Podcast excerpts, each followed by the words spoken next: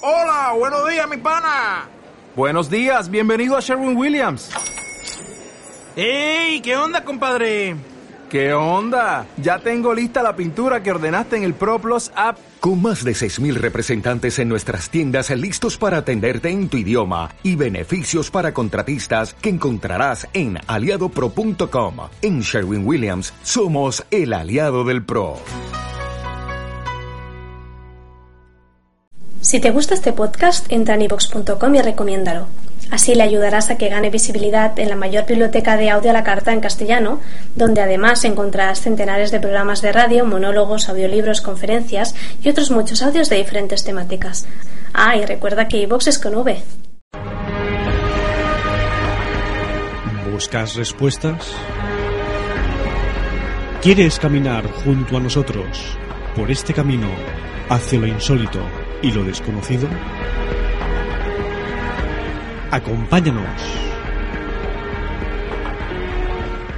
Únete a En la Búsqueda, un programa presentado y dirigido por Yolanda García y José Antonio Roldán.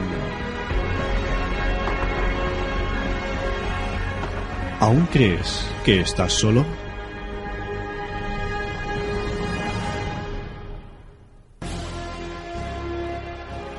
Puedes ponerte en contacto con nosotros a través de nuestra página web www.enlabúsquedaradio.com.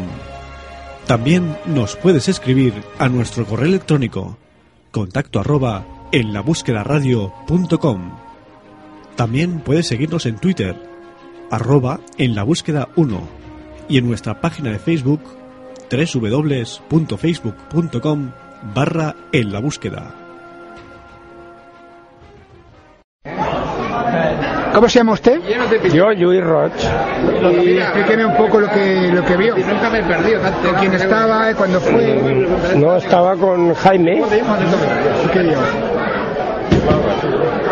Y bueno, primero yo, antes que él, ¿no? Yo vi y casi no había nadie aquel día, ¿no? Cuatro o cinco personas. Sí.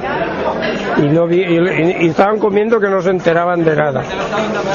Y yo creo que primero te dije, mira, mira, muy para hacia el norte. Digo, mira qué, qué fogonazos se ve, pero muy, muy, pero muy, len- muy lejos, muy lejos, muy lejos. Pero se veían, ¿eh? Y no era, no era avión, no. Y luego fue él que es cuando vio, La segunda vez. no sé qué viste, Lo mismo, que, que yo no lo vi, es que yo no lo vi. Yo, yo volví a ver lo mismo, pero más fuerte. ¿eh? Y entonces te dije esto, digo, ha pasado dos veces. Digo, vamos a esperar un ratillo. ¿Qué pasó la otra vez? Y la tercera vez es cuando es cuando por encima no muy alto de nosotros es cuando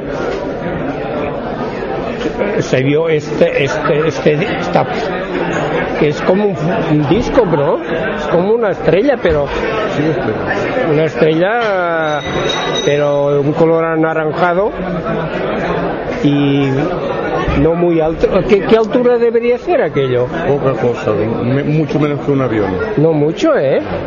Y, pasa, y se deslizó por nuestras cabezas, que, que eran 300 metros aquello, desde el norte en dirección a la montaña. Muy, lenta, muy lentamente para que lo pudiéramos ver, ¿eh? La luz, la luz era, eh, eh, o sea, era muy fuerte, muy, muy, fuerte. muy brillante. Fue una exhibición, una exhibición. Pasaron lento como si hubiera- quisiésemos que los viésemos bien, bien, bien vistos. Y este hombre me decía, ¿qué es esto? ¿Qué es esto? Digo, ah, digo, lo aquello que tú no habías visto nunca. Pero fue, fue un día 11.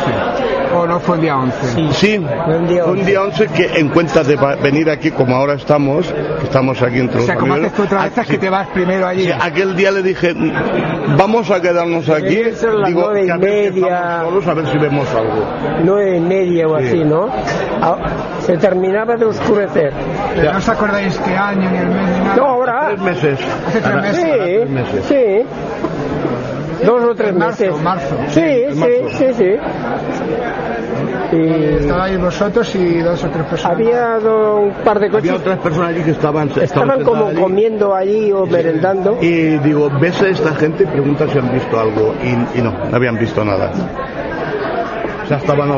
Yo creo que no, no- ¿Y ese día después, cuando subieron Luis José Grifol y además gente, se vio algo o no se vio? Yo no recuerdo nada, que, que se viera nada. Yo lo que he observado que cuando hay, hay grandes multitudes no se suele ver. No se suele ver. Yo la- todas las veces que hay grandes multitudes nunca he conseguido ver nada.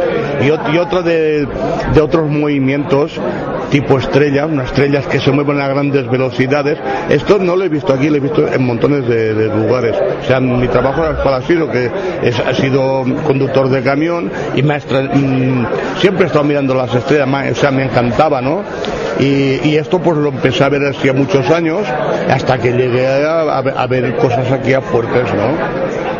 Pero, eh, por ejemplo, porque yo el testimonio de Yauma ya lo sé de, de varias ocasiones, pero usted, aparte de lo que vio aquí, ¿ha visto alguna vez algo en algún otro sitio? Yo, acá- yo aquí ven- he venido 20 años y yo como de la forma que lo vi el otro día, nunca. Un poquito, a veces algo fugaz, eh, pero casi nada.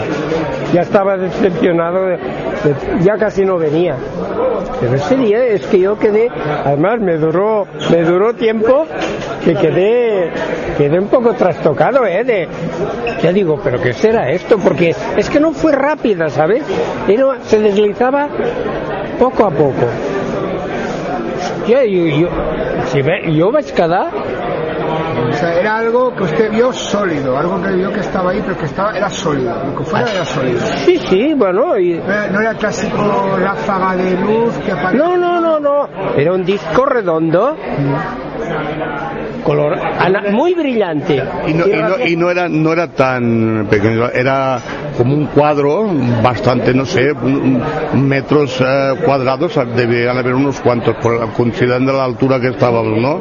Y la luz era, era, era fuerte, cegadora casi, ¿eh? O sea, si más arriba es las estrellas que a veces que vemos que, que nos parecen que son estrellas, pues era, era lo mismo, pero que estaba abajo. muy brillante. Y, y- y color anaranjado. Un poquito, un poquito. Anaranjado, no era Y la blanco. ¿eh? duración más o menos me has comentado que fue lento, pero ¿cuánto más o menos puede ser? No, hombre, no, no fue, no fue mucho, ra- fue muy poco, ¿no? Porque se escondió en la montaña y claro, como no lo vi, yo no lo vi venir del norte, Empezó allí por dos minutos y medio, tres. ah, desde el norte yo no lo vi. Yo estaba mirando hacia la montaña y claro, si venía por atrás yo no lo vi. Solo fue un, aquello un trozo, un trozo muy corto, ¿eh? Pero lentamente para que pudieras ver Os dio tiempo de apreciar todos los Oh, detalles y, todo. ¿no? Ah, no me pregunté que, que si había allí, eh, brillaba, que era un platillo, que era un disco con antenas, yo, yo eso no lo vi. Pues muchísimas gracias. Nada, nada.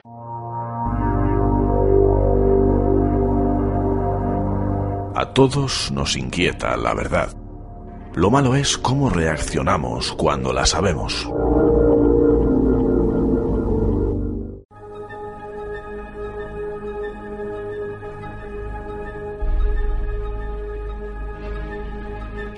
Estábamos en un pueblo de vacaciones llamado Favara, que es de Zaragoza, y yo ya cre- creía y había visto algo, ¿no? De lo en cuestión de los ovnis, pero aquella noche estábamos mi madre y yo, sería la una de la madrugada.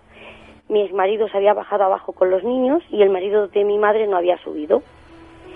Y entonces de pronto sentimos como una explosión sorda y se puso como si fuese de día una luz mm, enorme, veíamos todos los tejados, las antenas de televisión, todo, y como si fuera de día. Y nos quedamos paralizadas durante un rato mirando la luz. La luz era preciosa, era como, como cuando hacen la soldadura, que es la blanca, un poco azuladita, pero más, más blanca, ¿no?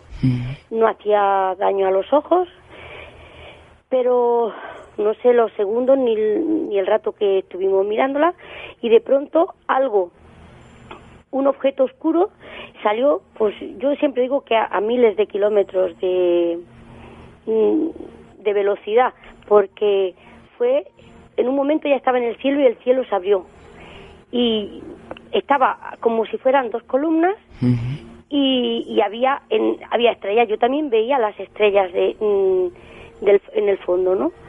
Luego se quedó como si fueran eh, dos.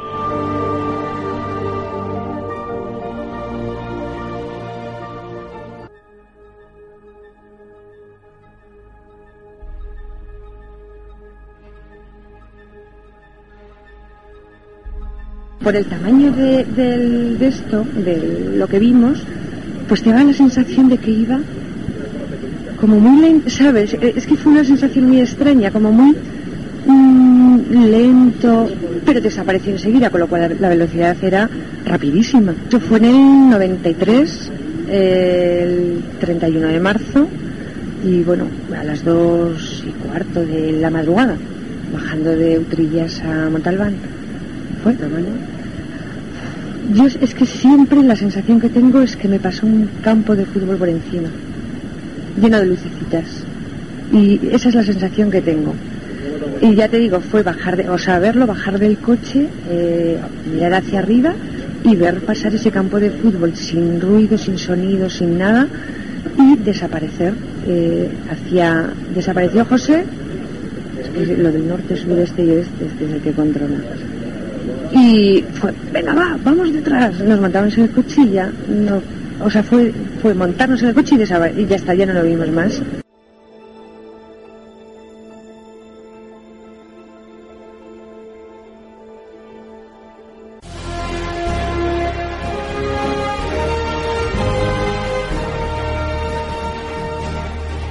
Únete a la búsqueda de respuestas.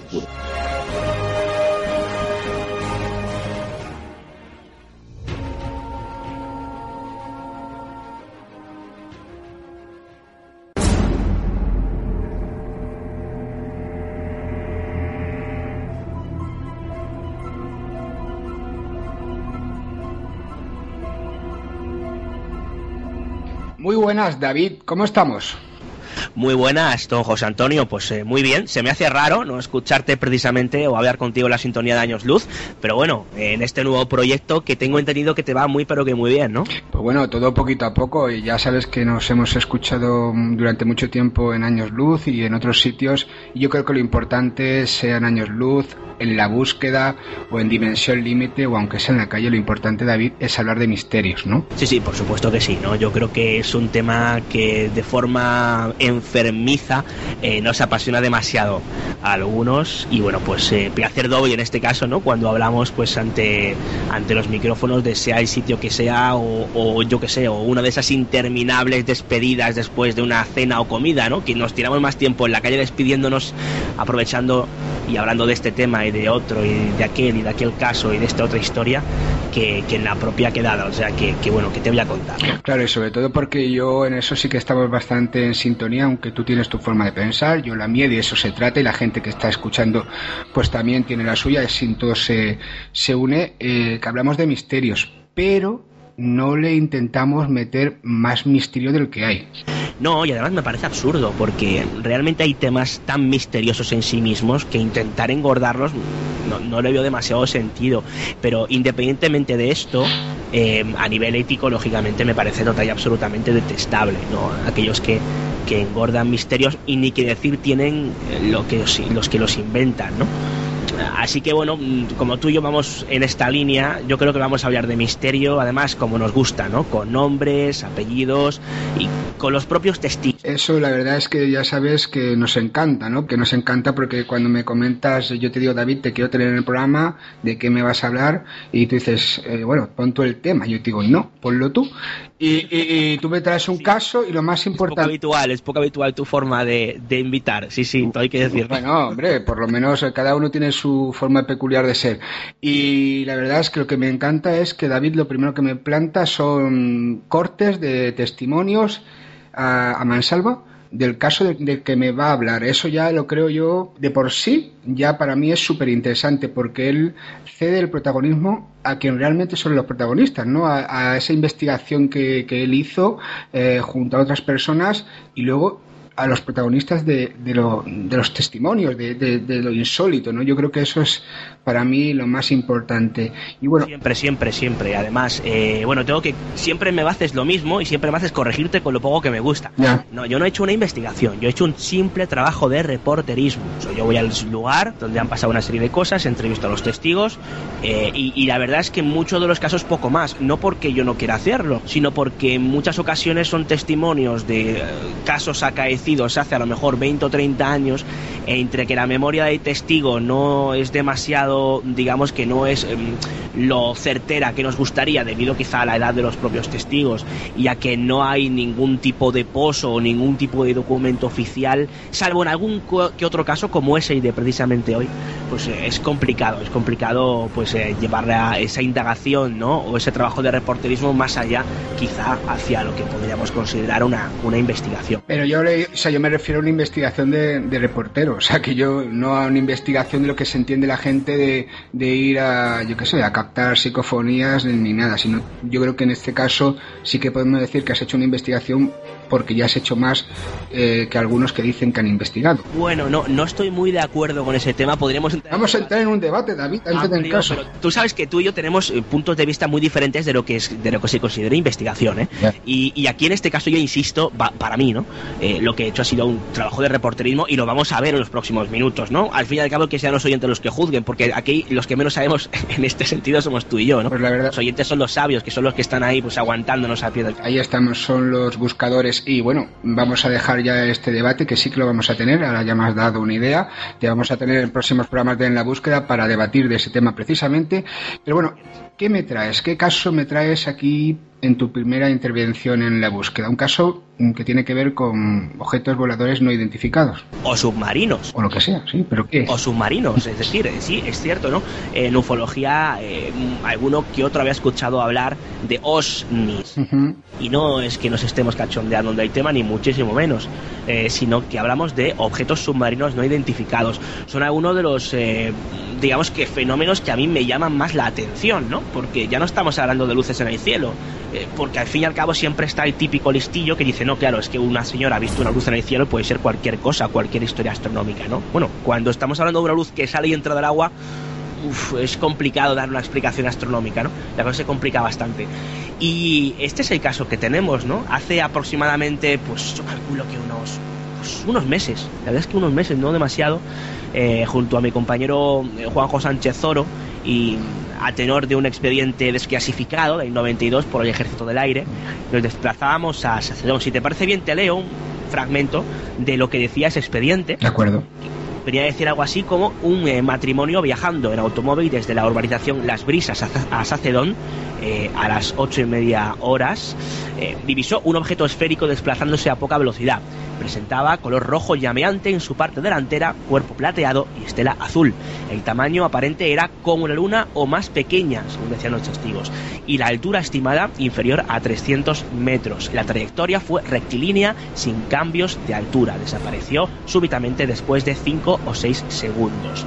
Esto pues eh, acontece el 8 de febrero de 1969, que ha llovido, ¿eh? eh y bueno, pues aunque tras las continuas, eh, digamos que consultas realizadas, la fecha de los organismos de control de circulación aérea o a centro de control de radar, bueno, pues mm, finalmente no se encuentra ninguna explicación a este fenómeno, ¿no? Bueno, pues ahí, queda el tema, ¿no? Luego un conjunto de civiles colabora con el Ejército del Aire, da una explicación bastante peregrina al caso. Pero bueno, eso ya sería meternos en la harina de otro costal, ¿no? Mm, porque vamos a ver a continuación cómo ese bólido, que era la explicación racional que daban algunos en este caso, se complica, al menos si eh, tenemos en cuenta los diferentes fenómenos que se producen precisamente por aquella época en, en, Sacedón, que recordemos, como hemos dicho, que se encuentra ubicado en Guadalajara, muy cerquita además de Cuenca. Pues sí, la verdad, y me has traído aquí una serie de testimonios que, como bien dices, eh, no son de aquella fecha del 8 de febrero del, del 69, sino son testimonios súper, súper actuales, de hace poquito. Y... No, no, no, no creas, no creas, son testimonios de, fenómenos que pasaron hace bastantes años, en la, mayoría de los casos. Sí, pero los testimonios los he recogido hace poquito. Eh, sí, no, eso es cierto. eso es ¿Mm? cierto. Pero eh, hay una cosa eh, que es, es curiosa. Es, es- claro, tengo aquí un problema. Y es que mm, uno de los testimonios que vamos a escuchar, no adelanto acontecimientos, creemos que puede ser la mujer del testigo eh, que en este caso hablaba eh, para los militares en el 69. Lo que pasa es que al eh, no existir nombres y apellidos en el expediente, desconocemos si era él o no. Eh, digamos que la persona que había avistado esta extraña luz. Pero tenemos serias eh, dudas eh, al respecto y creemos que sí, que puede tratarse del mismo, pero no, no adelantemos acontecimientos. Como bien dices, hace unos meses nos plantamos en Sacedón y pues eh, hacemos lo que todo hijo de vecino hace cuando se interesa por alguno de estos casos en un pueblo, ¿no? ya sea de ovnis o de cualquier otra historia, es preguntar pues a los vecinos por la calle. Y eso es lo que hicimos, así que si te parece bien vamos a escuchar una recopilación eh, de algunas de las cosas que nos dijeron los vecinos cuando les preguntábamos precisamente por ese asunto, ese caso que aconteció en principio ese 8 de febrero de 1969. Pues me parece perfectísimo, vamos a escucharlo. ¿Qué es lo que recuerda usted? ¿Cómo era Pues la nada, historia? la historia es que subía de un viaje de llevar un personal o una familia, lo que fuera, y, y se deslumbró con el, el reflector que le dio a subir andando de- con su taxi, que era un taxista. Y luego después, pues el hombre se asustó, estuvo acobardado, según contaba él.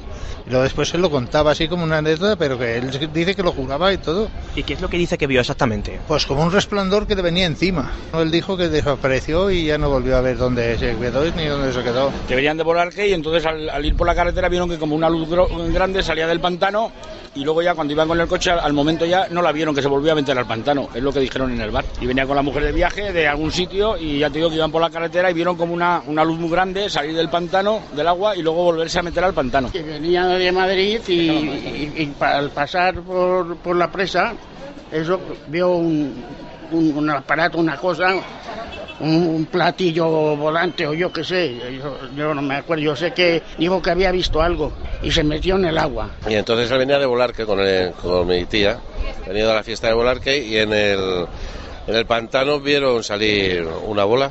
Digamos que, vamos, mi tío lo vio y vamos, un ovni, vamos, una cosa que era como, un ovni, vamos, una cosa que no era normal. Y bueno, hasta aquí el testimonio, pero bueno, eso no eso no, no, no se para ahí, ¿no? Porque seguís indagando y la verdad es que recolectáis eh, eh, testimonios bastantes, ¿no? Más. Efectivamente, bueno, pues fíjate, nos ponían en la pista los eh, testigos, eh, sobre todo este último que hablaba, ¿no? Los dos últimos, y conseguíamos localizar, pues precisamente, a este familiar, este familiar que responde al nombre de Visitación Notario. Pues eh, conseguimos localizarla y vamos a escuchar precisamente lo que ella nos cuenta en dos partes. Eh, dos partes porque me parece que lo que cuenta es bastante significativo, se puede incluso desdoblar, ¿no? ella es la que creemos que podría ser precisamente pues la mujer eh, de, ese testigo, ¿no? De ese testigo que citábamos eh, del 8 de febrero, ¿no? Porque mm, coinciden demasiadas cosas, ¿no? Coinciden mucho, muchas de las cosas que- tenemos, eh, al menos que se puede ver en el expediente, así como la descripción que hacen los familiares de lo que ella pudo ver, aunque, oh sorpresa, cuando nos preguntamos a ella, digamos que lo que vio fue un pelín más complicado que lo que rezaba aquel expediente de 1900. Pero quizás ahora vamos a escuchar esos dos cortes, quizás también el paso del tiempo, tú sabes que se tiende a embellecer también un poco eh, lo que se ve, ¿no? Y lo que quizás lo que pudieron declarar en aquel momento, pues sí que es puede ser lo que han dicho ahora, pero un poco ya embellecido, ¿no? Han pasado 42 años. Es claro, es que, es que eso eh, antes habría que escuchar el testimonio. Vale. ¿Por qué? Porque ella eh, nos cuenta, eh, bueno, en fin, yo es que no, no quiero decirlo, mejor que sea ella quien lo cuente. Vamos a escucharlo. Para que sean los oyentes los que juzguen si quizás se ha podido o no embellecer ese testimonio. Vamos a escuchar. Íbamos en el coche mi marido y yo y, y yo vi caer del cielo una cosa muy, muy grande, como un sol, cayó allí, Sí. al otro lado de- del agua. Y mi marido no se quería ir, decía que él quería ver lo que hacían esos chicos allí. Y yo llorando y, y pataleando, que yo no quería, pero yo también quería verlo. y no vimos más, más que ¿sabes lo que pasó? Que empezó como una cosa así, ¿cómo te voy a decir? Una cosa redonda, Sí. dando vueltas y se metió en el agua, en Anguís. Pero ustedes van en el coche y ¿qué, y qué es lo que pasa? ¿Ven una luz de repente o cómo es? Vino una luz de por allá Sí. y cayó allí en el suelo. O sea, lo que hizo fue eh, pasar de lado a lado, ¿no? Sí, de allá, veníamos para acá, ¿no? Sí. Pues vino la luz para allá, para allá y cayó en, no en el agua, sino fuera del agua. Ah, en la Tierra. Porque yo vi cuando ese chisme grande, redondo, se veía el agua. Y entonces empezó a dar vueltas una cosa La misma, el mismo objeto que había Claro, claro. No te puedo decir si lucía más, si lucía Claro. menos, pero, Pero daba. vieron que giraba. Sí, yo lo vi de girar y lo vi girar en el agua. Sobre el agua. Y luego lo vi como se coló en el agua. ¿Qué, O sea, es? eh, Qué es cosa como- más rara, ¿no? Porque yo decía ahí, ¿cómo se va a colar eso ahí? Porque hay profundidad tanto para que se pueda colar eso. Es, eh, ¿Hizo algún tipo de humo? o No, no, no, no, hizo un ruido. Un ruido. uh, uh, uh. Como un zumbido. Sí, y yo lo vi, yo lo vi en el agua que se, se aclaraba el agua que estaba y lo vi de, que- de meterse para adentro. Y Ya yo no salió. Ya no. Mi marido quería ir, pero ¿sabes por qué no fue? Porque estaba el pantano en el medio. Bueno, ahora David, eh, ya hemos escuchado el, el testimonio de visitación notario, la gente que pueda consultar por internet el expediente que está por ahí, eh, en- no es difícil de encontrar. No, incluso si queréis decimos Sí, sí. hacerlo, tenemos varias formas. Mira, yo creo que la más sencillita es gracias a la labor impecable e impresionante de un chaval muy jovencito eh, que mucho sabe de esto de ufología, como es Víctor Martínez, y una página web estupenda que es informeovni.net. Así es. tiene absolutamente todos los informes desclasificados para descargar, descargarlos uno a uno o incluso poder hacerlos de un tirón. O sea que yo creo que todos aquellos que quieran tenerlos, me extrañaría mucho que cualquier aficionado al fenómeno ovni no quiera echarles un vistazo si es que no los ha visto digamos, directamente pues en el cuartel del Ejército del Aire en Moncloa, Mm. pues puede hacerlo precisamente a través de la red en informeovni.net. Y además lo tienen muy detallado y no solo eso, sino de lo de otros países. Y bueno, vamos a seguir eh, escuchando testimonios que la verdad es que es, hace muy interesante el caso porque, como decía, no es lo aquí lo que cuente David, porque David, claro, puede que contar cualquier cosa, pero aquí es la gente, la gente quien realmente pudieron ellos allí recoger los testimonios y ahora pues David nos trae aquí para que nos cuente qué, qué vivieron o, o qué vieron en esa Y zona. además, fíjate que lo de visitación no se quedaba ahí, sino que es que resulta que cuando van a, a casa y demás, resulta que, pues claro, ellos eh, tenían hijos y los hijos querían verlo. Y pasa algo muy curioso que suele acontecer precisamente en este gran absurdo que es el fenómeno ovni. Si quiero lo escuchamos, José Antonio. Vamos a escucharlo. ¿Sabes lo que pasó? Que subimos a mi casa. eh, Vivíamos ahí a la entrada de Sacedor, donde el cuartel. Sí. Esas casas que se llaman casas nuevas. Y mis tres chicas estaban allí. Y subíamos mi marido y yo. Y entonces dice mi marido, ¿sabéis chicas lo que hemos visto? Esto, esto. Y, y, ¿Queréis que os baje? ¿Sabes lo que nos pasó? Que se pincharon las ruedas del coche y no pudieron bajar. Yo me alegré. ¿Sabes lo que vimos también? Yo tengo mi chalet en las brisas. Y estábamos allí en, en el S y dice mi- una de mis chicas, mira mamá, en el santo. Una luz muy grande, muy grande. Pero qué casualidad, fuimos a verlo, pero ya cuando llegamos no vimos nada. Pero era una luz fija. Grande, sí, muy grande, allí en el santo. Y bueno, ¿y tú qué opinas eh, sobre el asunto de visitación en general? David. Pues, eh, hombre, me parece que lo que describe es bastante gráfico, ¿no? Y que difícilmente puede ser un bólido. No puedo decirte mucho más. Yo creo que los oyentes no son tontos, ¿no? Y la descripción, como bien decían, la han escuchado precisamente del propio testigo. Claro, y bueno, si quieres, eh, bueno, sobre todo siempre lo decimos aquí en la búsqueda, eh, si alguien de la zona pues eh, vio en el 69 o posteriormente algo similar a lo de visitación o a lo que van a comentar las testigos y un testigo posteriormente, la, la búsqueda radio arroba gmail.com o si no, por ejemplo, a David Cuevas en su programa Dimensión Límite, lo importante es pues que se sepa nuevos testimonios, ¿no? Y que se puedan corroborar pues todos los testimonios que aquí se están dando. Y sí, todos aquellos que quieran ponerse en contacto con nosotros, eh, dimensionlimite.gmail.com, que nos interesa muchísimo. eh, sobre todo, centrándonos en el tema OVNI, a mí quizá, sabes que esto va un poco por épocas, ¿no, José Antonio? Sí. Y, y a mí últimamente, aunque me gustan todos los temas, lógicamente me ha dado bastante fuerte con el tema OVNI y, y sí que me interesa mucho, ¿no? Ir al lugar y poder hablar con el testigo y pues, yo creo que es lo interesante. Claro, y por eso si alguien está escuchando y pues lo vivió en aquel momento o ha vivido algo posteriormente o puede darte alguna información para, para añadir a este caso, pues ya sabe, eh, vuestro email o el nuestro y os lo pasamos, que para eso estamos y que para eso se hacen este tipo de programas. Y bueno, ahora vamos a escuchar el testimonio, si quieres, de Filomena Perales, ¿no? que también pudiste eh, allí grabar, ¿no? Sí, es este, este testimonio, em, claro, sí que podría tener una explicación, lo que ella nos cuenta, ¿no? Vamos a, a- yo creo que vamos a emitirlo para que sean los oyentes lo que saquen su conclusión, porque es un fenómeno bastante curioso y no sé si se ajusta exactamente a la explicación que, que se daba en este caso o que ya daba, que era de una aurora boreal. Pues vamos a escucharlo y luego pues nos comentas. Cuéntenos usted lo que, lo que vio. Eh, Más o menos en qué año me dice que fue. Pues entre el 60 al 65, más o menos. ¿Y qué es lo que usted vio? Pues yo venía de coger olivas con mi padre al atardecer. Y en invierno, claro. Sí. Y entonces desde el pantano hacia el corazón de Jesús, todo el cerro se puso como si estuvieran llamas, todo ensangrentado, muy rojo. Yo me puse muy nerviosa, me dio miedo y se me puso hasta la carne de gallina. Y mi padre, que venía conmigo, dice que eso era la aurora mm, Boreal. boreal y que cada no sé cuántos años salía. Sí. Yo no lo he visto más, pero me dio un miedo espantoso. O sea, usted dice que es, que digamos que lo que pasó es que el cielo se coloreó, por decirlo de alguna forma. Pero solamente la parte del cerro, no, no todo, el, todo el cielo, solamente la parte del cerro, encima del corazón de Jesús, Sí. todo pero rojo, como si fuera ensangrentado, Ujú. hacia el pantano. Y bueno, de ahí, ¿qué podría ser lo que vio la señora Filomena Perales? Pues no lo sé, no lo sé, posiblemente sea una aurora boreal, ¿no? Es muy posible. Lo que pasa es que es curioso porque es un segmento de cielo muy concreto, eh, precisamente además tiene ese mínimo cariz religioso, ¿no? Al estar precisamente cerca del santo. Entonces es curioso, es un fenómeno que simplemente yo lo denomino, como bien decía, de curioso, ¿no? Creo que tenga relación directa con el fenómeno ovni, pero lo recogimos allí y también, pues, ¿por qué no? no? Es, algo bonito, eh, lo que nos contaba, y bueno, pues eh, lo recogimos y ahí lo ofrecemos, en este caso a los oyentes de la búsqueda. Más extraño aún es lo que se encontró Carmen Campos. Pues lo vamos a escuchar, ¿no? Y luego ya pues lo comentas, ¿no? De acuerdo. Yo vi eh, cuando estaba en una finca que es, mm, pertenece al COCER. ¿Recuerda más, más o menos la fecha, el año? La fecha pues hará como 15 o 16 años. Ajá.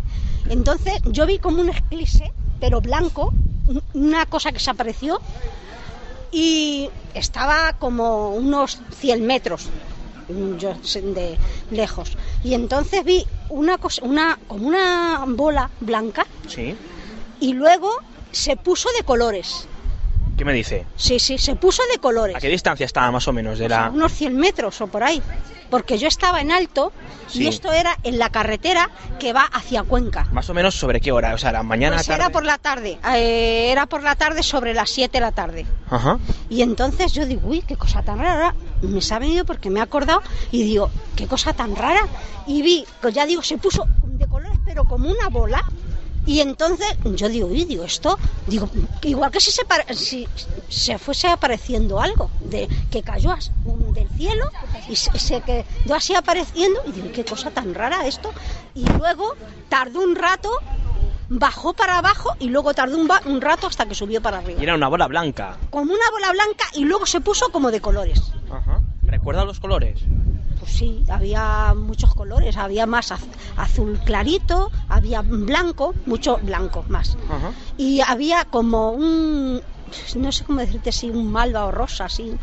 Te- Había dos o tres colores. Y yo digo, "Uy, Dios mío, me quedé así un poco sorprendida de esto, sí. Y David, ¿qué piensas sobre el testimonio de Carmen? Pues eh, que es un poquito más difícil de explicar que de Filomena, porque claro, ella explica una, una bola de luz que baja, que sube, que hace unos movimientos bastante extraños, ¿no? Mm, Cuando ella estaba precisamente en el campo. O sea que es yo creo que uno de los mm, típicos testimonios ovni, ¿no? De persona que se encuentra con algo que no sabe lo que es.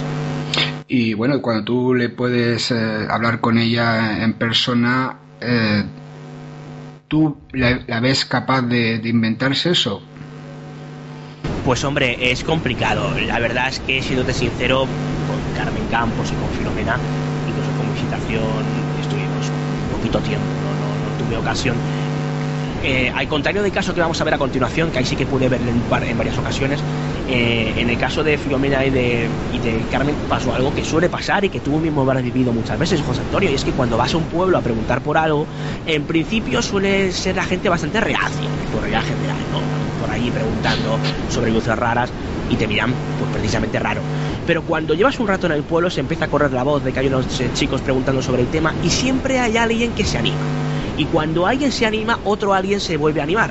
Y entonces esto es lo que nos pasó precisamente con Filomena y con Carmen, ¿no? Que se enteraron de que íbamos en serio y recopilando este tipo de testimonios y nos contaron lo que acabamos, acabamos de escuchar. Que bueno, no dejan de ser fenómenos curiosos, aunque en el caso de Carmen yo sí que lo domino como un claro ovni, ¿no? Objeto volante no identificado. Aunque mucho más complicado, y es que lo bueno se hace esperar, es lo que pudo ver Pedro López. Pues vamos a escuchar el primer corte que, tienes preparado y luego la gente, bueno, lo- luego lo comentas y la gente que se vaya haciendo una idea de lo que vio este hombre, Pedro López. Efectivamente, además todos recordamos que se ubica en los alrededores y la zona de Sacedón, que es en lo que estamos centrando en este caso. Es curiosísimo, ¿no? La cantidad de testimonios que se apillan precisamente en este pueblo y alrededores, recordando que muy cerquita, por ahí pasa una comarcal de un eh, número que seguramente guste, guste a muchos oyentes, como es la comarcal 101. Pues ahí digamos que es una zona bastante calentita en lo que respecta en eh, a- avistamientos ovni eh, durante sobre todo principalmente podríamos decir que hubo una oleada en Guadalajara precisamente a finales de los 70 principalmente. Pero bueno vamos a escuchar a Pedro López eh, porque lo que nos cuenta a mí desde luego me parece uno de los testimonios más impresionantes que yo he podido captar Vamos a escucharlo. Una noche viniendo, pues sería sobre las 12 de la noche o así, viniendo de Alcocer para mi casa, eh, pues yo vi, en, con la carretera antigua que había un montón de curvas, y, y yo vi pues en el campo un- una, una, una esfera de luz muy grande, en el campo. Entonces yo pues pensé, digo, joder, un tractor arando a estas, estas horas, es lo que me imaginé. Pero vamos, era una luz muy grande, blanca, blanca amarillenta. Entonces yo iba mirando y cuando veo que, es- que se eleva, se eleva y, la, y la luz empieza a hacerse más grande, más grande y viene hacia mí, y viene hacia mí, ¿verdad? Entonces yo ya dije, joder, y luego pensé, un helicóptero, y coge y ya, y se puso encima de mi coche. Encima del coche. Encima Y de era mi como coche. una, una esfera Una luz. esfera, pero luego tenía como un triángulo por debajo. La- tenía tres luces como en triángulo. Pero yo ya digo, joder, un helicóptero. Pero yo iba con mi coche, claro, como era en pleno verano, iba con las ventanillas abiertas y todo eso. Joder, pero un helicóptero no hace ruido. Un helicóptero no hace ruido. Digo, voy a parar. Se me paró la sangre. Paré el coche, paré el motor y eso estaba encima de mí. Y no hacía nada, nada, nada de ruido. Ni un ligero zumbido, nada. Nada. Y tenía una luz así en, en triángulo. Tenía como un triángulo. Tenía tres luces. Una era verde, otra era azul y otra era como malva. Entonces, joder, yo ya, la verdad que cogí un poco de miedo porque digo, joder, esto no, esto, esto no, no es nada conocido. Bueno, en total, que de buenas a primeras hizo, hizo así. Pero en un, en un décimas de segundo desapareció de mi vista. Y dejó una estela como un rayo, pero de color violet, malva, como... ¿Por qué zona era? El- Pues en el, entre, entre el alto de la piña que llamamos antes, entre Córcoles y, y Alcocer, y se vino hacia la presa de Buendía, pero en décimas de segundo, vamos, yo lo vi que desaparecía en la presa de Buendía, pero a saber dónde estaría, en décimas de segundo, nada, ni, ni ruido ni nada, desapareció, como un rayo, como un- más rápido que un rayo. Y bueno, eh, este es el primer corte de, Pedro López y me comentabas que es uno de los testimonios más impresionantes ¿no? que has podido recoger en tu larga, aunque eres muy joven, trayectoria, no te voy a decir que de investigador, porque si no me vas a matar, eh, sino me vas, o sea, me vas a matar y te dices por supuesto. Está, está, gra- está grabado David, ¿eh?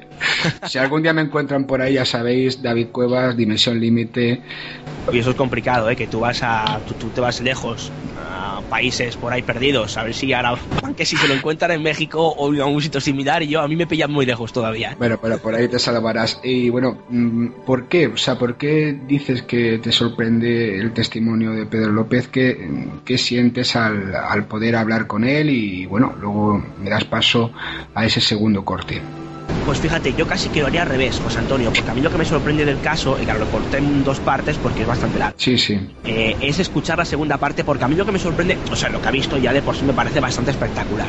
Pero lo curioso es que no lo vio una sola vez, sino que se lo encontró más veces. Si quieres, escuchamos precisamente no solamente las veces que se lo encontró, sino los movimientos que hacía esa, esa extraña esfera que se le plantaba encima del coche, eh, la cual en ocasiones, lo vamos a escuchar en voz del propio Pedro López, se adelantaba a los movimientos que iba a hacer. Pues vamos a escuchar a Pedro López. Y lo vi dos o tres veces más. Yo ¿Lo, mi- lo yo- mismo? Sí, exactamente igual. Y yo ya, la verdad que... ¿Qué eh, frecuencia de tiempo?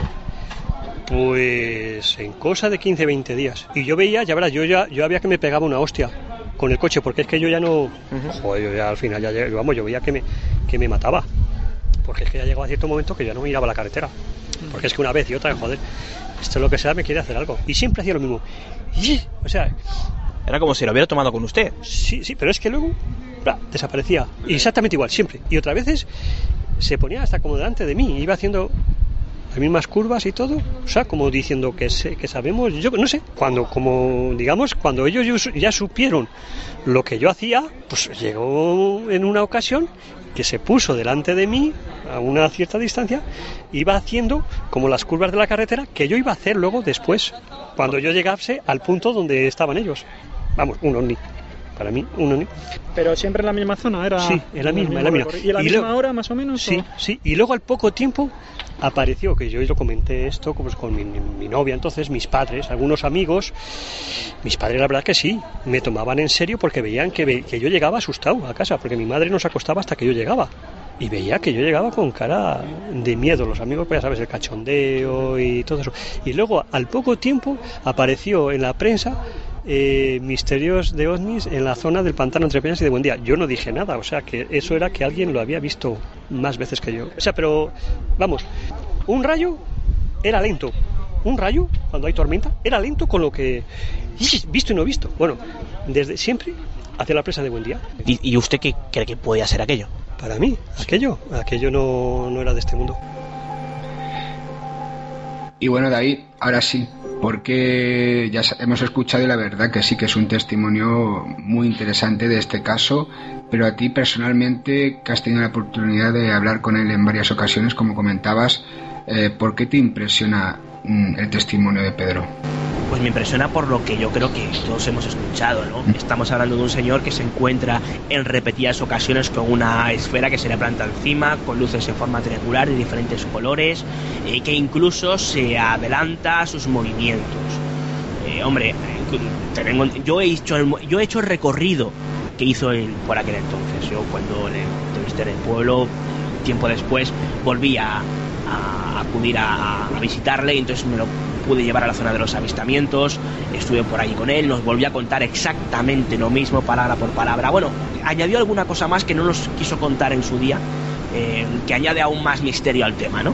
Eh, no solamente por lo que ha visto él, que lo que ha visto él era exactamente igual, sino en casos de algunos familiares, ¿no? Yo recuerdo que me contaba que un familiar, eh, un allegado, que tenía un camión, dejémoslo ahí, se encontró también varias, varias veces con esa luz muy cerca del pantano de, de Buendía y que, y que eh, precisamente esa luz, quiero recordar, según nos contaba, que no se quedaba simplemente en el simple, digamos que mm, alzamiento por la parte de, por, digamos que por la zona del lago eh, o por el pantano, sino que incluso se metía dentro del pantano, salía y hacía, cosas bastante, bastante extrañas, lo que se correspondería a un, a un OSNI. Y la verdad es que me impresiona bastante porque, por todo lo que decimos, ¿no? Porque se lo encuentra en repetidas ocasiones porque incluso la luz se le adelanta los movimientos. Decir, estamos hablando de algo inteligente y la carretera tenía varias opciones. Es decir, no es decir que la carretera era totalmente recta y que se adelantara el movimiento. Claro, el hombre iba recto, lógicamente, bueno, lógicamente entre comillas, porque era aquello, el ovni aquí también podía irse por cualquiera de los lados, ¿no? Sino que teniendo varias opciones de, tor- de torcer izquierda o derecha o coger una rotonda, el ovni ya sabía, según siempre testimonio de Pedro López, los movimientos que iba a hacer el propio Pedro López. Es decir, como lo había acompañado en varias ocasiones, incluso ya sabía los movimientos. Entonces, claro, es un hecho bastante, bastante curioso. Y no solamente eso, sino hablamos del pantano de Buendía, y hace poco, gracias a- al compañero Ángel Arroyo, pude, pude saber un dato muy curioso y es que el bibliotecario de Cuenca, Eliodoro Cordente Martínez, eh, pues según este, la zona de Buendía fue sobrevolada hace cinco siglos, ahí es nada, en marzo de 19 1555, por una luz que fue creciendo poco a poco en intensidad, color y tamaño hasta formar una gran cruz en el cielo. De hecho, permaneció estática durante una hora y finalmente se desplazó lentamente hasta es- esconderse eh, tras una nube. De hecho, fue considerado como un suceso milagroso en la época e incluso intervino la, la Inquisición interrogando a 19 testigos del hecho. De hecho, incluso tenemos eh, documentos, o sea que es, es, curioso, ¿no? La cosa ya va varios siglos atrás, una extraña cruz en el cielo, según, según cuentan los testigos, que se queda estática, que se mueve hacia una nube, eh, incluso que cambia de color, que cambia de tamaño, de intensidad, es decir, una cruz bastante sospechosa. Y esto pasó precisamente en día. Y no solamente tenemos estos testimonios, sino que también el compañero Ángel Arroyo, que es un investigador local de Guadalajara, me contaba otros tantos que son bastante significativos. ¿no? Uno que me llamó muchísimo la atención fue precisamente pues eh, un, un, señor que era cazador furtivo, esas cosas que no se deben hacer, ¿no? Eh, pero que, bueno, responde de hecho las siglas RDA y que junto a sus hermanos se topó con algo realmente extraño en el primer lustro de los años 80, ejerciendo esta actividad que decía de caza ilegal a jabalís por la zona. Se subieron a un cerro en un Land Rover, que es como ellos cazaban, y avistaron dos grandes focos que en un principio creyeron que pertenecían a la Guardia Civil, ya nos pillan, pero mira por dónde eh, finalmente se posaron sobre sus cabezas. Estos salieron huyendo como alma que lleva el diablo, eh, sin saber explicar lo ocurrido, ¿no? Es decir, como vemos, eh, Sacedón, toda la zona, el pantano de Buen Día, eh, entre Peña, está plagadita de casos de ovnis y de osnis, así que bueno, pues espero que los oyentes hayan podido eh, bueno, pues aprender un poquito, ¿no? Y, deleitarse algunos eh, de ellos, espero que los más aficionados al fenómeno ovni con los testimonios de, de las personas que han hablado aquí, ¿no? Para, para en la búsqueda. Tema, el tema ovni que algunos se empeñan en quitar, quizás eh, de la programación de, o incluso de, los temas de, programa de misterio. Y la verdad es que tú decías que ahora estás muy apasionado con el tema. Yo creo que la verdad es que es un tema, eh, el tema ovni, que tiene una gran cantidad de testimonios a lo largo y ancho del mundo. Y la verdad es que siempre es interesante. Y esta zona, porque tú ya como eres un buen locutor y buen periodista, ahora no te he dicho investigador, eh, tú ya te preguntas y te respondes y ya te iba a preguntar por qué del, en la zona de Sacedón pasa todo eso y bueno, ya me has comentado que ya tienen una historia ¿no? antigua de cinco siglos atrás que ya comentaban y luego comentaban a través de, de testimonio, de, claro, de documentación de la época, que eso es muy importante tenerlo ahí, pues que había pasaban, pasaban cosas, ¿no? Pues muchísimas gracias, eh, David Cuevas, por venir por primera vez eh, aquí a, a, en la búsqueda y de unirte a nosotros, pues a esta búsqueda de respuestas. Eh, yo creo que te trae, si no pasa nada, ¿no? Eh, en general, en el mundo en general, y no acabamos por ahí, yo creo que no, pues te vamos a tener más veces, ¿no? Si puede ser cuando queráis. Y, y cierro con una pequeña reflexión. De que es una cosa muy interesante y es que por desgracia en los últimos años el fenómeno ovni parece como que a nivel comercial desaparece ¿no? o no interesa o creen que no vende. Yo voy a dar un dato muy muy muy concreto ¿no? hace, hace poquito hace unos tres meses organizábamos un congreso benéfico sobre ufología uh -huh. en Guadalajara que tampoco es que sea la meca de no, no sé de la quedada española. No estamos hablando incluso del centro de Madrid hablamos de Guadalajara. Uh -huh yo te puedo decir que ahí por ahí pasaron más de 200 personas, solamente para un congreso única y exclusivamente de ovnis, solamente se trataba del tema ovni. No. Yo creo que eso debería hacernos reflexionar sobre si interesa o no interesa el tema ovni a, a los oyentes y, y, en general pues a, a todos aquellos que les interesen un mínimo aquellas cuestiones que en principio no se pueden explicar. Yo la verdad, David, es que eso nunca he tenido duda. El, tema Omnis siempre ha estado en boga y siempre, eh, cuando yo, puedo, por ejemplo, te hablo personalmente, he podido ir a recabar eh, testimonios eh, de cada 10 en general, tanto del tema paranormal como del tema Omni, pues la mayoría siempre han sido del tema Omni. El, tema Omni siempre ha interesado, siempre nos ha traído nuevos testimonios y es eso. No entendemos por qué a nivel comercial pues dicen que no interesa España tenemos una gran suerte, es decir, cuando hablamos de fantasmas, por ejemplo, de otras cuestiones, pues siempre estamos pues jugando un poco con el imaginario popular o siempre se puede de alguna forma alegar que es un tema que viene quizá de inconsciente colectivo, que todo viene de atrás, eh, a influencia de ciertas eh, películas de terror, es decir, siempre se puede alegar a esto, pero claro, es que estamos hablando de que estamos en un país en el que el Ejército del Aire en 1992 desclasificó muchísimos documentos, ¿no? Casi prácticamente 100. Entonces, bueno, si el ejército de aire desclasifica documentos OVNI y aunque son muy discutidos, digamos, lo que no se puede discutir es que hay menos un 10% que según el ejército no tiene explicación, algo raro pasa ahí, ¿no? Y yo creo que si los militares se interesan por el tema abiertamente, desde luego no estamos hablando de un, de un asunto que pueda quedar, ¿qué te digo yo?, en el imaginario popular, como antes te decía. Pues claro que sí, pues eh, muchísimas gracias y nos vemos próximamente. Bueno, pues eh, hasta la próxima búsqueda. Adiós.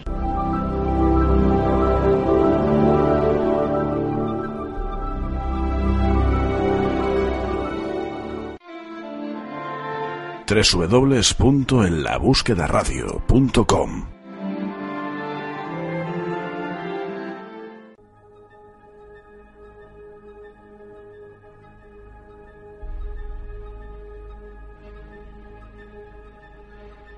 Bueno, pues aquí tenemos un nuevo testimonio del insólito que nos va a contar su experiencia. Hola, buenas noches. Hola, buenas noches. Eh, ¿Qué es lo que a usted le sucedió? Bueno, a mí no es que me sucediese, bueno, fue una cosa que, que vi yendo en un vuelo de Alicante a Barcelona. Sería a las 11 menos cuarto de la noche, más o menos. Diez y media, diez y media, 11 menos cuarto. Bueno, yo iba haciendo sudokus en el avión. Sí. y bueno, iba eh, lado de ventanilla a la altura de- del ala del avión. Y yo bueno, iba haciendo sudokus y de vez cuando miraba por la ventanilla. Y, bueno, y, y seguía haciendo sudokus. Y una vez de las que miro, veo a lo lejos tres luces Sí. en forma de triángulo. Como, tres- como tres bombillas, pequeñitas a lo lejos. Y digo, hostia. Y yo interpreté que puede ser un barco, claro, al ir Barcelona Alicante, así, Sí. aunque sea desde la altura, pero el, el- bueno, la, la- la lejanía, pues, interpreté que sería por la forma, un barco velero o algo, ¿no? Que ya estábamos llegando, que, que también que estábamos bajando, llegando a Barcelona, ¿no? Y que va, eh, aquello, cada vez lo veía más cerca, las luces más grandes. Y eso ya me chocó dejé de hacer sudoku, ya, me, ya mirando a la ventanilla todo el rato. Y bueno, y mantenía nuestra altura del avión, la que fuese, no sé la que era, y la misma velocidad, porque siempre las tenía a la misma altura yo de, de, de- de mi ventanilla. Sí. Digo, bueno, pues nada, y aquello cada vez más cerca. Y bueno, y de golpe y porrazo veo que nuestro avión, de, al, al ir yo debajo del ala, veo que, que como si le hiciese las largas, ¡pum! O sea, le, le hizo unas luces a, a lo que fuese, no lo sé, porque se estaba aproximando mucho al avión. Y aquello se mantuvo allí, no, no, no se movió. Entonces nuestro avión, pues yo ya viendo todo lo que yo estaba viendo, nuestro avión giró a estribor. A estribor, sí, a la izquierda, o sea, se separó, nuestro avión se separó de, de, de- de- de las tres luces, lo que fuese, no sé lo que era. Ujú. Y eso es lo que yo viví. Ah, bueno, pues muchas O sea, no es gracias. que sea nada espectacular, pero, pero es curioso, ¿no? Por lo Sí, menos, sí, ¿no? sí, es curioso. Pues muchas gracias Eh, porque supongo que si fuese algún avión o fuese algo, o por radio se hubiesen comunicado y el otro, por... Ujú. o por las torres de control, ¿no? Por aquello no, porque fuese no hacía caso, porque cada vez se acercaban a nosotros. Pues sí, sí, es increíble. Entonces, pues bueno. Pues bueno, pues muchas, pues muchas gracias Muy por tu bien. testimonio. Pues venga, gracias a vosotros.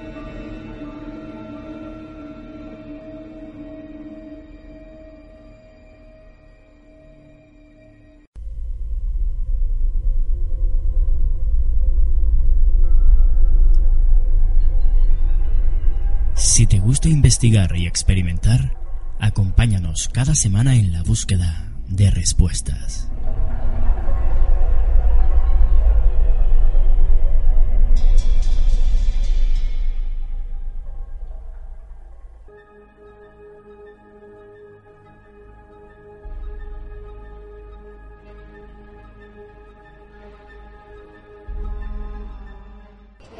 Y estamos aquí con Ricardo Soriano que nos va a comentar alguna de sus experiencias en qué temática, en la ovni, en la paranormal.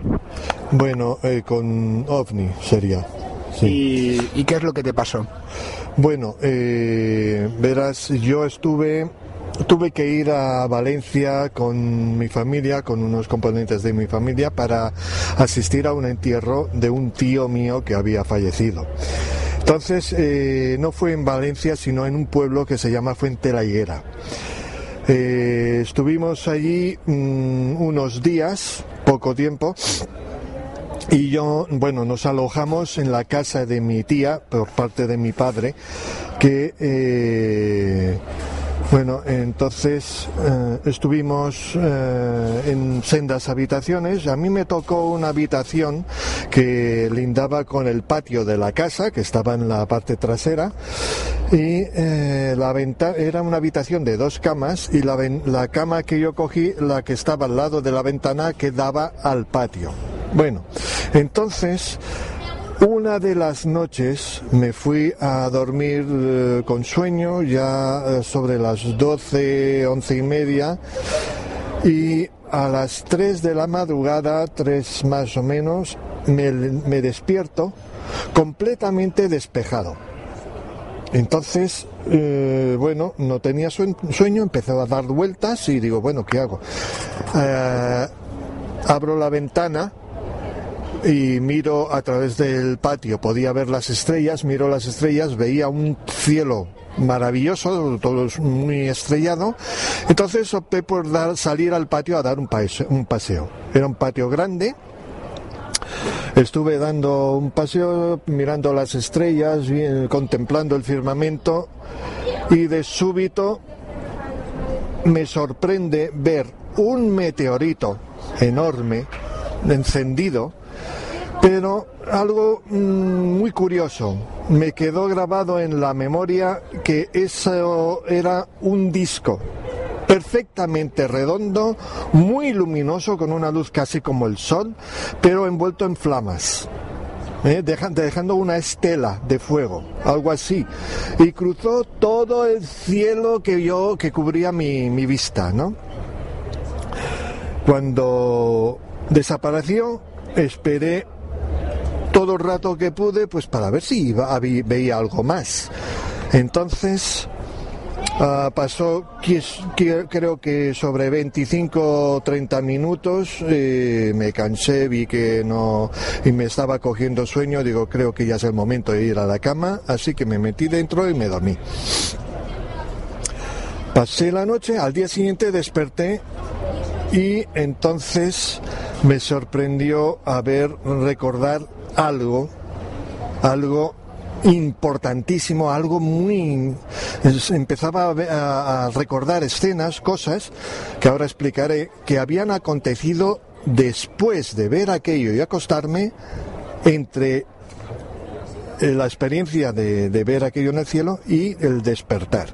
Es decir, que tú te creías que habías visto aquello en el cielo y te habías dormido perfectamente y nada más. Y Exacto. resulta que, que no. y, y después resulta que después digo cómo puede ser si yo me dormí cómo puedo recordar o sea no solo recordar eh, simplemente sino la experiencia de haber vivido una experiencia traumática mm, con pánico con miedo había recibido la visita en la habitación de tres componentes tres hombres altos, con el pelo mm, largo como hasta, hasta los hombros.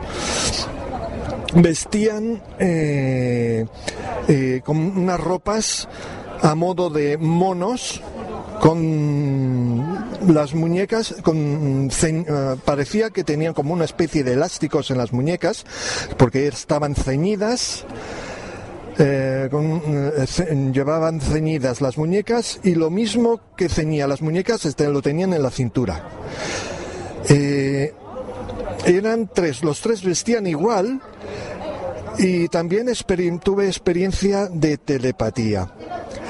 No sé por qué, yo sabía ya que el, mm, de los tres, el que tenía mi lado derecho, la ventana lo tenía a la izquierda, el que tenía mi lado derecho era como el responsable de aquella expedición mm, o algo, digamos de, extraterrestres, ¿no? O de seres, ¿no?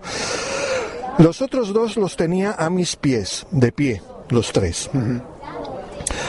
De los dos que tenía a mis pies, el de mi derecha insistía en cogerme el pie y moverlo, agitarlo para despertarme. Y cuando hacía eso me entraba un pánico tan atroz que no podía dominar. Y me he arrepentido siempre de no haber dominado ese pánico. el que tenía a mi derecha me transmitía telepáticamente, yo lo, lo oía aquí, en el centro, en el, en el corazón, en el, ¿cómo le llaman? En el plexo solar, que dicen los esotéricos, ¿no? que es donde está el centro de percepción telepati de, telepatía, ¿no? Yo sentí aquí lo que él me decía. Él, mm, a ver si recuerdo, hace muchos años de esto, hace por lo menos 20, 25 años. Pero Ricardo, eh, ahora la gente que estará escuchando se estará preguntando, eh, ¿realmente eso no pudo ser un sueño? ¿Realmente tú crees, tú crees que es real, que fue real lo que te pasó, que te, digamos que te ha marcado? Porque hoy en día me lo estás comentando aquí mismo y lo estás como, como si estuvieras viviendo, realmente. Por supuesto. Es que eh, yo también lo he pensado muchas veces. Un sueño, pero un sueño no se recuerda con la intensidad de una experiencia vivida. Aquí yo estoy convencido que ocurrió. No se puede recordar tantísimos detalles de un sueño que es una pesadilla. El de las pesadillas solo se recuerda el, el momento del sufrimiento, pero aquí es que lo recuerdo, recuerdo todo. Incluso mm, ahora te iba a a decir que el que tenía a la derecha era el único que me transmitió una conversación. eh, me dijo que bueno que ellos habían venido a hablar conmigo que eh, debido al estado de temor o de pánico que tenía, que experimentaba, no, podía, no podía ser, no iba a poder ser, y me dijeron, en otra ocasión nos volveremos a ver. Y entonces eh, sentía su lamento, su sensación de lamento, el sentimiento de lamentar, de lamentar no poder eh, aprovechar esta oportunidad. Yo sentía lo que él sentía, era algo increíble. O sea, había una especie de empatía con... Sí, sí, sí, total. Además, una cosa que no... un- una experiencia de comunicación que no he experimentado nunca con nadie. Entonces, eh, esto es lo último que recuerdo. Eh, no sé cómo se fueron, no sé cómo, solo recuerdo hasta aquí. Entonces levantó la mirada, miró a los otros y no.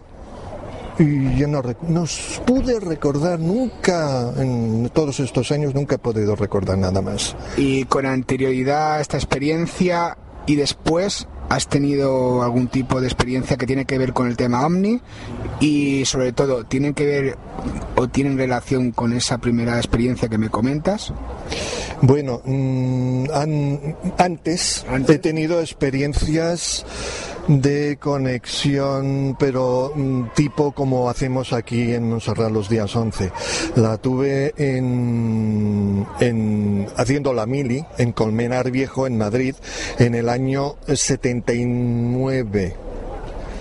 Sí, entonces eh, yo puesto que entré en el campamento Ciruno y puesto que por mi altura, ya en aquella época yo medía metro 92, me, me tuve que quedar allí como policía militar.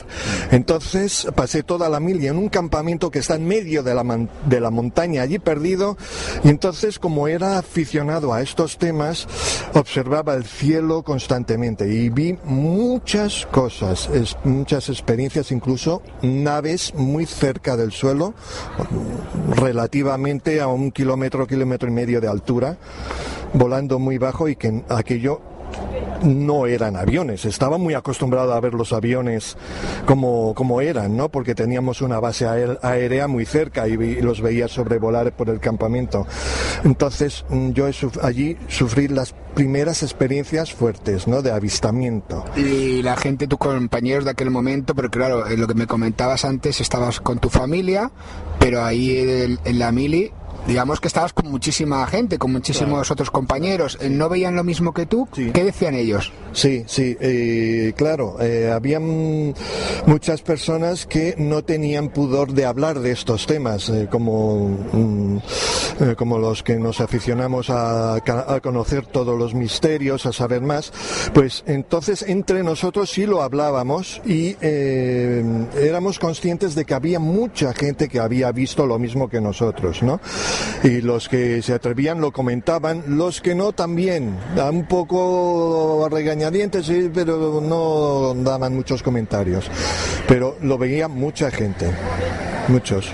Y bueno, estas primeras experiencias allí, luego esa posterior que nos comentabas, ¿por qué, ¿por qué tú? ¿Por qué te ha pasado este tipo de experiencias? ¿Tú crees que eso es algo anormal o este tipo de experiencias pasan más de lo que se comentan a nivel eh, general? Pues eh, yo pienso que pasan más de lo que se comenta, por supuesto. Y también depende del grado de importancia que le dé cada uno. Hay muchas personas que ven cosas y no le dan importancia por el grado de cultura que tengan o bien por, o por imposiciones sociales de, o por lo que sea, ¿no? Pero si les das la importancia que tiene, entonces eso te marca y te, pues, te no encuentro la palabra. Bueno, te ayuda o te, con- te- a, a tener mejores experiencias en el futuro. A estar más receptivo. Pues nada, pues muchísimas gracias por, por tu testimonio y por nada, pues haber dicho esto a los oyentes de En la Búsqueda. Venga, de acuerdo, gracias.